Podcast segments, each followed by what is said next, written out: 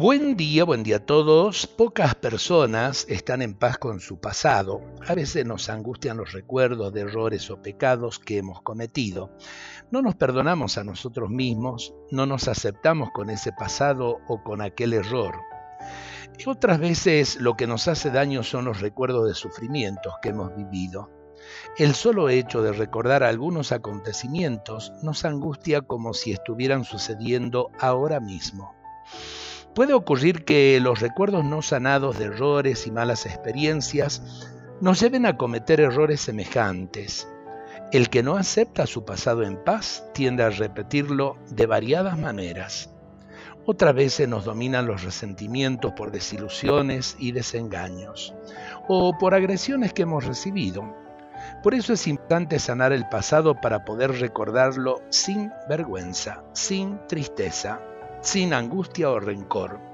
Se trata de colocar ese pasado ante los ojos del Señor, dialogando con Él y sin esconderle nada. También podemos usar la imaginación y dejar que Él se haga presente con su amor y nos abrace en este preciso momento que recordamos con dolor. Así podremos lograr que ese recuerdo ya no nos quite la paz.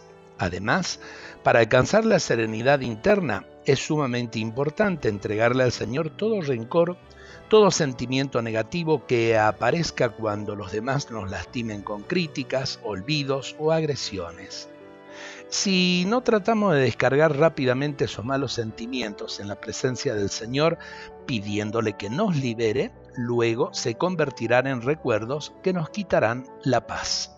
¿Y cuántos recuerdos en nuestras vidas que nos quitan la paz? Pidamos al Señor que nos sane. Dios nos bendiga a todos en este día.